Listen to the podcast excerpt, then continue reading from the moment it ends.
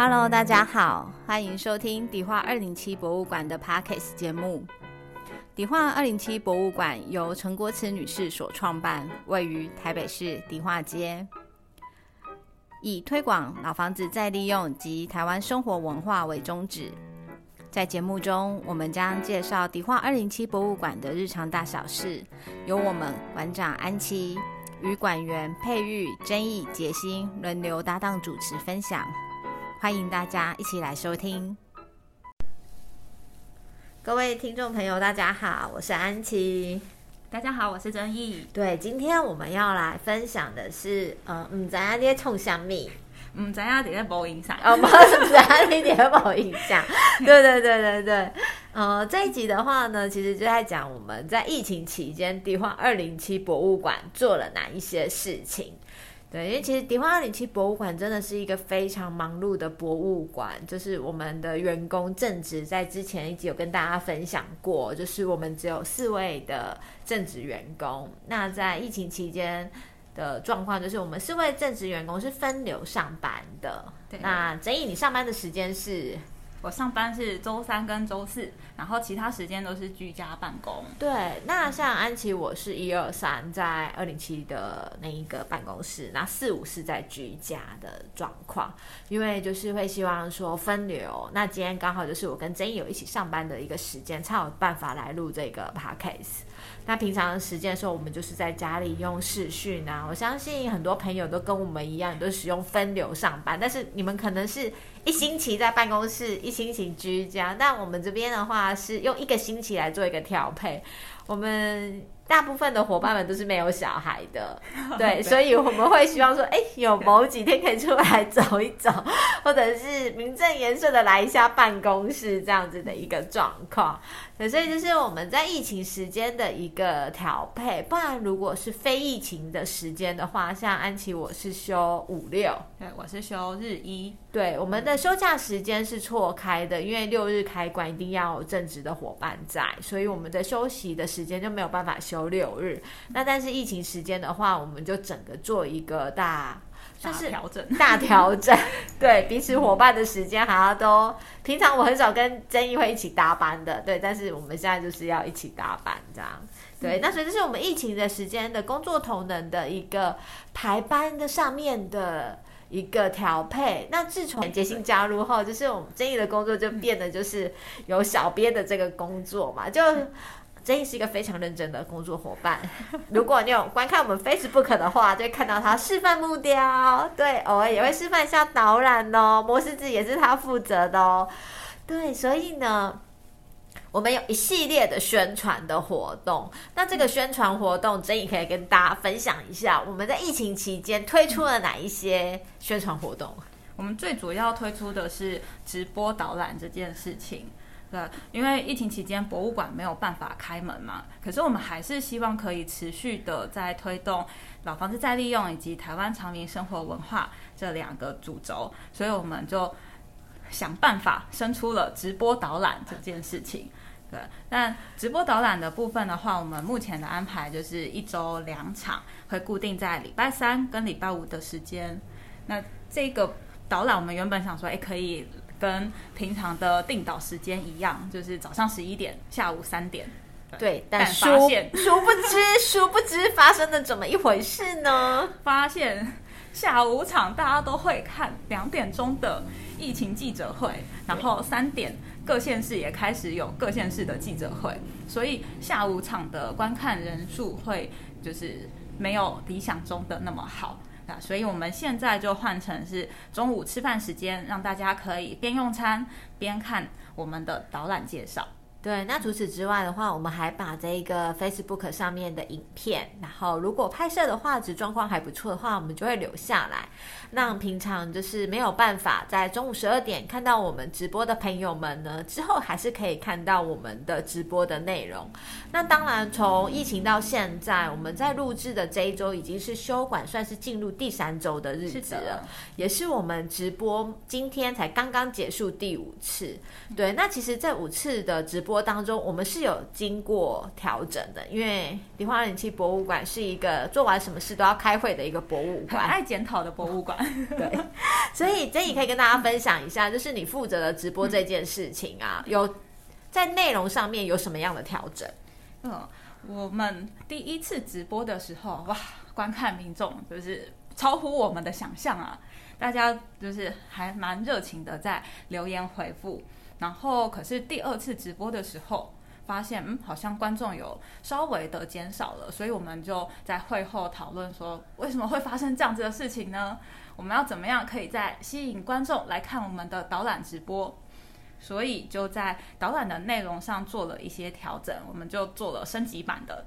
啊，那平常就是做定时导览的，带大家从我们为什么要做这个博物馆开始讲起，然后一二楼的特展、三楼的特展，还有顶楼的观景台介绍。那现在升级版的状况就是我们会加不同的内容进来，开头我们还是会简单的介绍一下迪化二零七博物馆，然后主要的部分就会以我们特展里面的内容做主题，例如说我们之前已经办过的。剪年，然后，然后还有木雕，那之后也还会有别的，就是装饰题材的主题。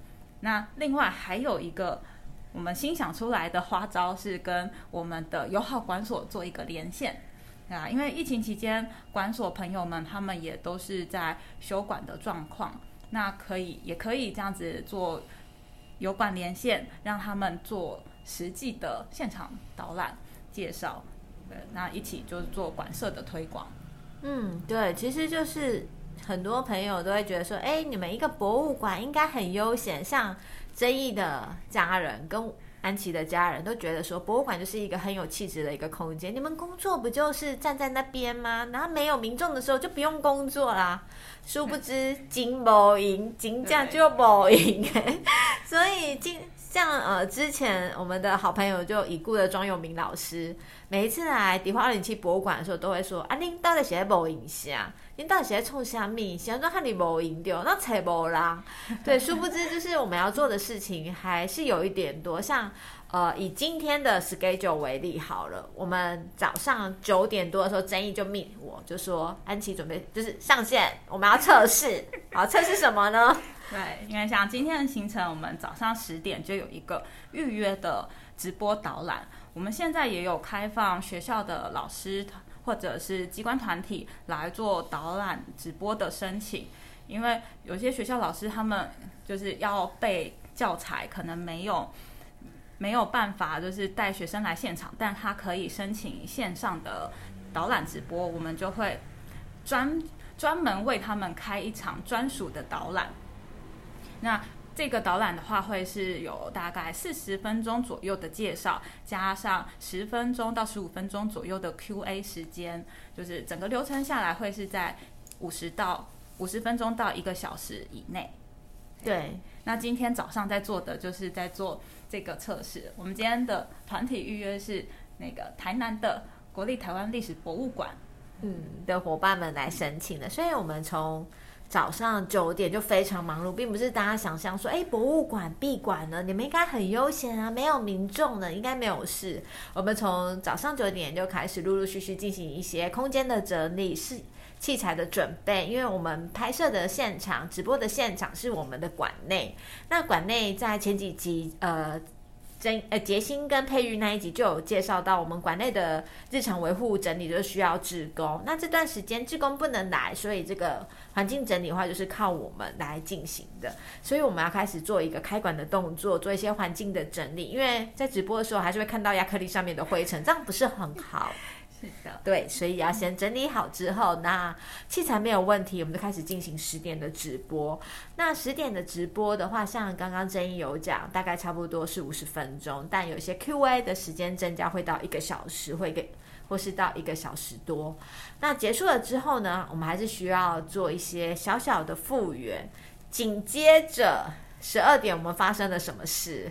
对，十二点今天的话就是做木雕的导览示范。对，那因为像我们升升级版的这个导览直播，我们就会需要先跟导导览员，还有我们帮忙拿摄影机的小助手，先去走位一次，跟双方彼此先确认一下今天的流程要怎么样动，呃，拍摄起来才会顺畅，所以就会需要有一些前置作业的时间来做准备。对，那。呃，十二点的直播，我们大概差不多是三十分钟，因为我们觉得民众的观看的一个耐心程度就差不多是三十分钟。其实这是有根据的，因为你可以想想看，你在学校的课堂上，一个课堂的一个时间大概差不多四十分钟，小学超四十、四十五、五十，不会超过六十分钟，因为人的专注力是有限的，所以我们在设计就是我们的直播时间的时候，就是大概三十分钟。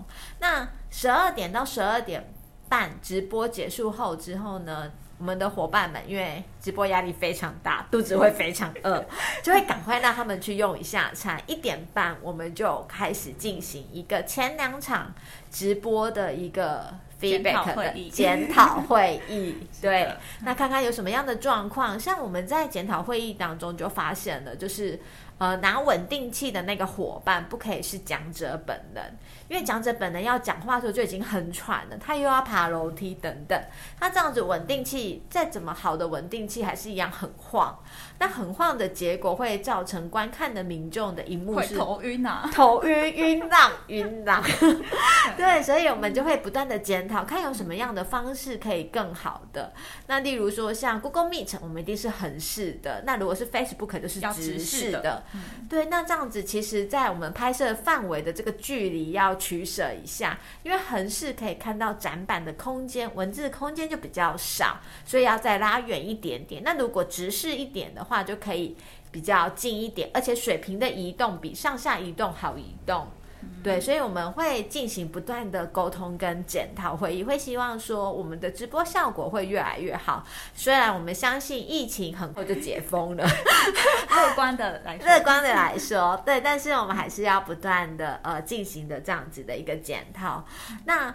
呃，十二点半检讨会，呃一一点半开始检讨之后，现在的时间呢？我们现在录音的时间差不多是三点半左右，对，所以你会发现说，我们就紧接着又就是来讨论一下 p a c k a g e 最近要需要哪几集的备档跟录制。呃 p a c k a g e 的状状况跟做法是会，呃，跟那个即时的 Facebook 是比较不一样的，它是需要有备档的一个量，而且它其实。我们还是有经过剪接的，对我们后面的需要花一些后置时间来处理。对，所以我们必须要把这个素材准备好，那提供给我们另外一位同仁杰心来负责。我们所有的这些内容啊，都是自制节目。是的，对，就是没有就是用多余的，因为毕竟在疫情的期间，博物馆没有开关门，那。虽然迪化二零七博物馆本来就是一个不会赚钱的博物馆，但我们就没有必要因为疫情而多花一些钱，所以我们就是各个呃伙伴们都是竭尽自己的才能呐，激发个人的潜力，对，然后来完成我们疫情要做的一些事情，所以包含像 Parkcase 这样子的一个。状况平常很害羞的争议，他也必须要上阵讲讲几句话，对，所以嗯，可以了解到我们迪化二零七博物馆真的是很认真的在做每一件事情，包含疫情的期间，虽然它不一定长久，但是我们还是很认真的做好我们的每一项工作。好，除了这些对外的工作之外，其实我们还有内部的，我们。有四名员工，正职员工，然后创办人。那我们还有还有兼职人员跟志工伙伴。对，那我们为了兼职人员跟志工伙伴，又想出了什么新花招呢？其实兼职人员在疫情期间还是会来管协助做上这个直播的活动。对，那志工的部分，我们设计了一系列的志工关怀活动啊，因为没有办法来现场值班，那。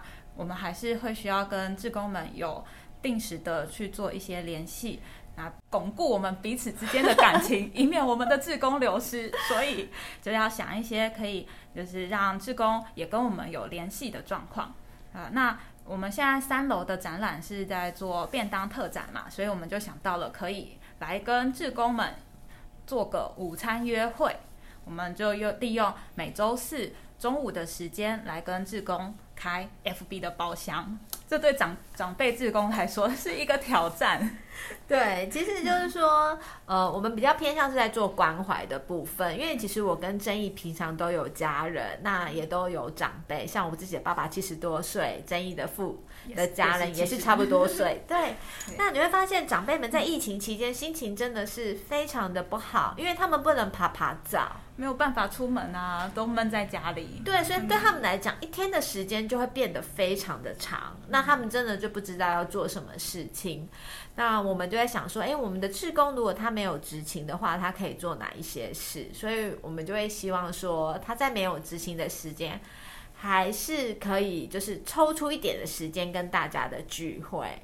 那线上软体既然这么样的方便，我们就可以透过线上软体可以跟大家聊聊天。不然他们可能我们的志工伙伴不能说谁，他就说我一一一个礼拜都穿着短裤，是不是？就是在在家里你就比较没有注重打扮嘛。然后我们开包厢直播的时候，就志工们一开始还不会操作，就啊糟糕，在家里的那个穿着就。线上荧幕了，对。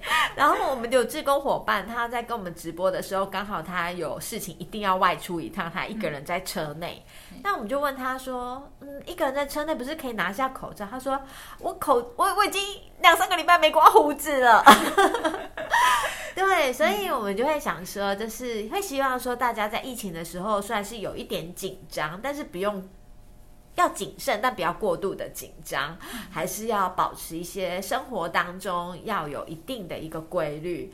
那所以，我们就在想说，呃，午餐这件事情其实是一个很轻松的，而且对于年轻人来讲就很流行吃播嘛，就是一边吃东西 一边做直播、聊天等等之类的。所以，我们就把这个新的这个 idea 跟我们的志工伙伴分享。那我们在上第一次在实验的这样进行这样子一个活动的结果，其实陆陆续续进来的志工应该有十十多位，嗯，差不多，差不多。因为其实吃播是一个非常 free 的一个状况，就是哎，那个我进来一下下，哎，你们最近过得好吗？然后发生了什么事啊？今天中午吃什么啊？然后分享大家的菜色，对，怎么样比较健康？那像我们就有志工讲说，因为疫情期间都在家里自己煮比较清淡，所以他已经瘦了两公斤了。有这样子的志工。但是也有不小心变胖的一个志工，那另外一个志工也会分享说，像我们有一个志工，他是做假病人的志工，对他的另外一份志工工作是假病人，那他就是做远距的假病人志工。对，所以 讲一下假病人是什么嘛？这样子可能听不懂。假病人就是给学校的学生做实验的。那像假病人志工就跟我们分享，他就是假装自己是生病的。那学生就是用远距问诊。那他有一个故事情景，就是这一个病人他吃了很久的降血压的药都没有好。那结果就是他没有按时吃药。那医生问诊的时候要问出他没有按时吃药的这一个背后的一个因素，而不是药没有达到药效。所以医生在问话的技巧上面是需要训练的。那旁边就会有一个老师做打分。那假病人志工就是按照剧本，然后加上临场反应来这样子。对，学生会不知道剧本是什么，就是要让那个假病人。看着剧本演，然后学生要猜到剧本要猜到的点。对，那也这也是透过我们志工关怀的一个午餐的一个聚会里面，让其他的志工伙伴也了解到外界有一个这么有趣的一个志工活动。那所以就是在疫情期间，他们也不会跟外界有断联。那当然也会希望他们乖乖在家里。所以会发现说，迪化二零七博物馆虽然我们就市民正职员工，但另外的将近有快五十多位，现在六十多位的一个志工也是我们的伙伴，我们也会希望他们说在疫情时间也可以好好的过。那接下来呢，我们还有进行的另外一个比赛，这就是我们减重比赛，对，就是保保重不增重，对对对，保重不增重。疫情期间都窝在家里，很容易就临时拿起来配电视了，对对，就会这样子不断。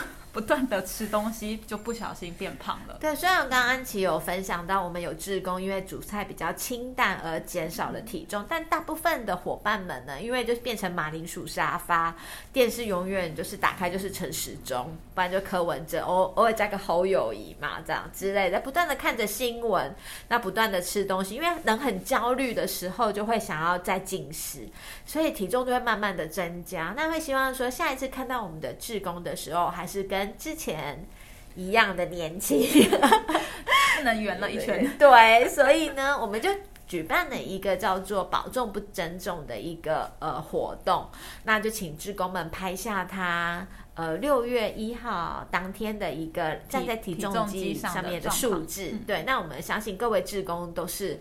很诚实的伙伴们，没有必要，因为我们的奖金真的非常的少。对，那在呃六月三十号的时候再拍一张照，然后我们是按照百分比，因为我们考虑到我们的志工有男有女，那彼此的体重的基数是不太一样，所以我们依照减重百分比来进行一个比赛。那我们一共有七位志工报名。对，所以我们会希望说，呃，职工们在这段的时间都可以好好的保重。那所以呢，我们在这个疫情的期间，我们也是很某营的，真的是我们的志工的 Facebook 不断的跳出的一些讯息，呃。礼拜三、礼拜五会跟志工们讲说：“哎，我们有直播喽，要来看直播。礼拜四还要一起吃饭哦。那一是晚上的晚上八点还有 podcast 要收听哦。哎，一到五都有活动。对对对，所以就是很很忙碌的一个博物馆。那会希望在疫情的时间还有这个活跃度是有增加的。那做这一些事情，主要的原因还是希望说可以跟民众或者是我们的志工伙伴们有一个连接。因为像博物馆最重要的事情就是跟观众做一个互动。那既然观众都在家里，所以我们就要把我们博物馆的内容送到家里。那志工不能来没关系，我们就把我们的东西送到志工的家里。那当然也是拜我们现在这个网络科技支持，真的很方便。如果要打岳阳电话、远距电话，那个可能就比较困难一些了。对，所以真的就是非常的。那除此之外呢，我们在这个疫情期间有发现，就是我们二零七博物馆，因为现在没有志工伙伴们，所以我们的门口。如果来过来来到二零七博物馆，就会发现我门口的石椅一直被撞，对，因为一直被撞，所以我们也不断的就是想检讨一下，我们如何让十一不要被撞，因为我们每天都还是有伙伴来上班的，所以我们就增加了一个数目。那前阵子呢，终于老天爷下了大雨，我们的伙伴们来到二零七的时候，也有做一些清洁的维护管理，就是。不要让这个博物馆说，因为可能长达两周跟三周没有人进来修管的状况，而有东西损毁。在上一集的节目中，就是杰心跟佩玉有聊到，就是历史建筑如何维护。佩玉就直接讲说，最简单的方式就是要有人住，要有人用，这是真的。因为你人必须要住在里面，要有震动，白蚁才不会居住在里面。所以我们就是一样。虽然我们是休馆的期间，我们透过直播，然后这样子的一个活动，我们会扰动我们这博物馆的一些物件们。那我们的直播会从一楼走到四楼，那顺便寻一下我们一到四楼有没有什么样的状况。那在这个博物馆再次与大家见面的时候，它还是状况非常的棒的。对，所以。真怡可以跟大家分享一下，就是在这个疫情当中，你觉得你的生活有什么样的改变，或是博物馆的工作内容性质？我觉得变得更规律哎，就很很难想象，就是在在在家上班，可是还是会非常的规律。对，因为我今天早上我就跟曾毅讲说，我九点就是一定要化好妆，穿的很正式的，坐在摄影机前面，准备那个随时的人呼叫我，线上各种的测试。我必须要讲，对于我们博物馆的工作团，因为我们只有四个人，对，所以所有一切都要自己做。我们的 Facebook 的这个直播真的是花了我们蛮多的一个时间，因为要不断的测试。对，那像真有讲说，在之后的 Facebook 的直播会有看到我们跟油管的连线。那在测试的时候，我们当然不可以用官方账号，因为那边有一万多个粉丝，我们自己还开了一些小账号。对啊。要确保说连线的时候不会出什么状况。所以就要做不断、不断、不断的 测试。对，现在其实真的测试到有一点累了，我们就真的很害怕听到说天啊，又要再多选一个软体，或者是要多测试一个物件这样子。对，所以呃，大家可以了解到，我们的工作并不会因为疫情而停下脚步，反而我们要学更多的东西，我觉得真的，我觉得我们的学更多，而且我们的时间变得非常固定，因为大家必须要集合在一起，才有办法开线上会议。对。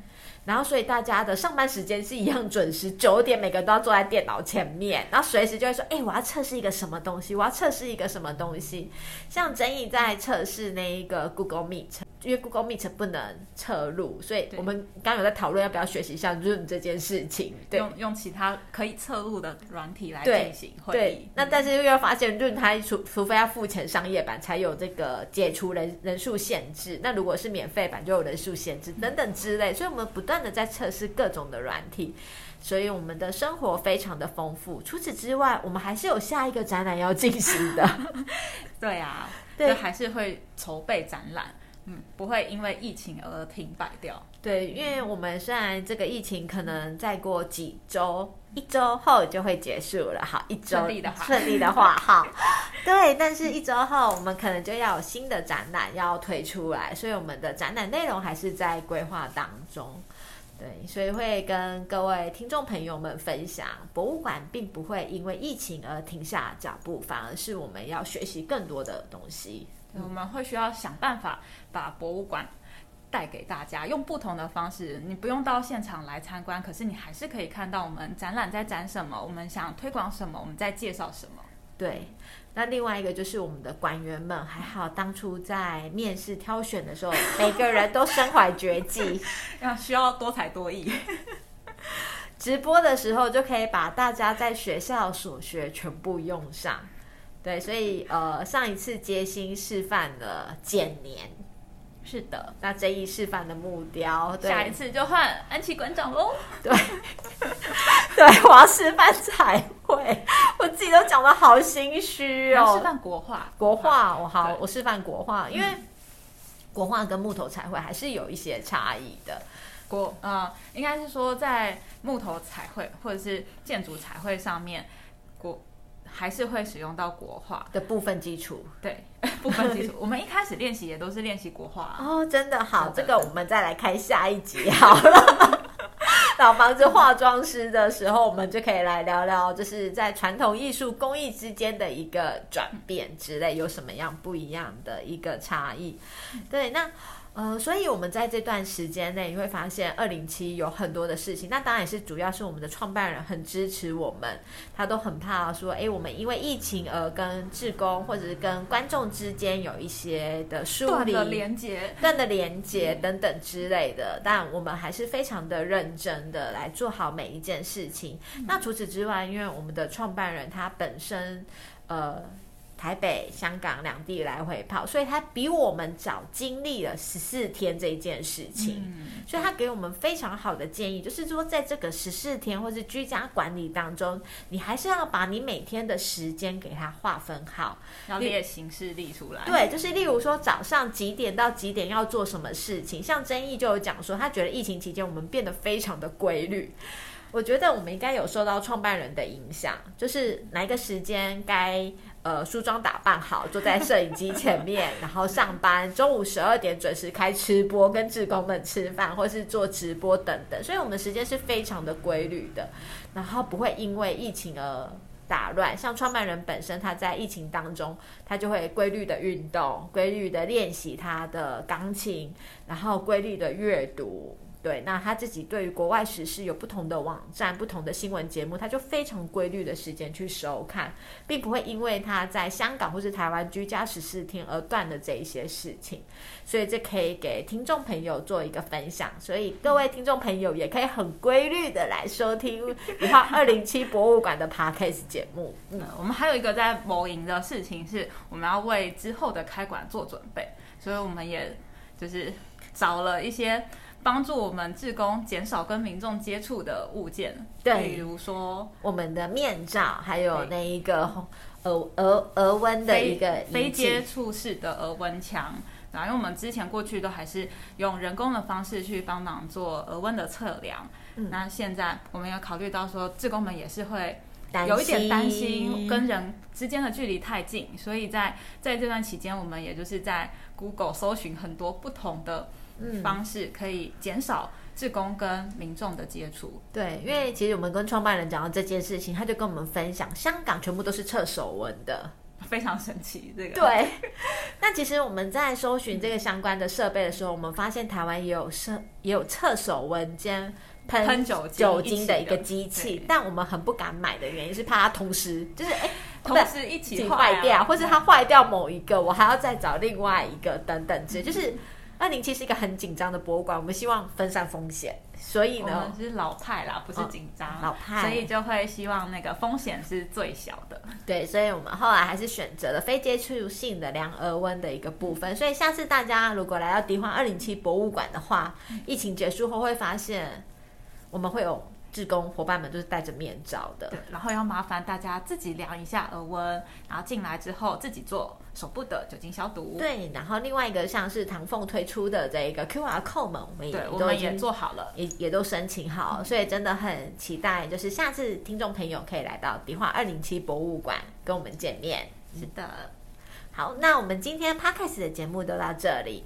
那如果大家喜欢迪化二零七博物馆的话呢，可以帮我们下面有打星星，可以帮我们打个五颗星。那另外一个呢，就是如果你有什么想听的节目内容，也可以在我们 Facebook 上面进行一个留言。嗯，是的，那我们就下次见喽，拜拜，拜拜。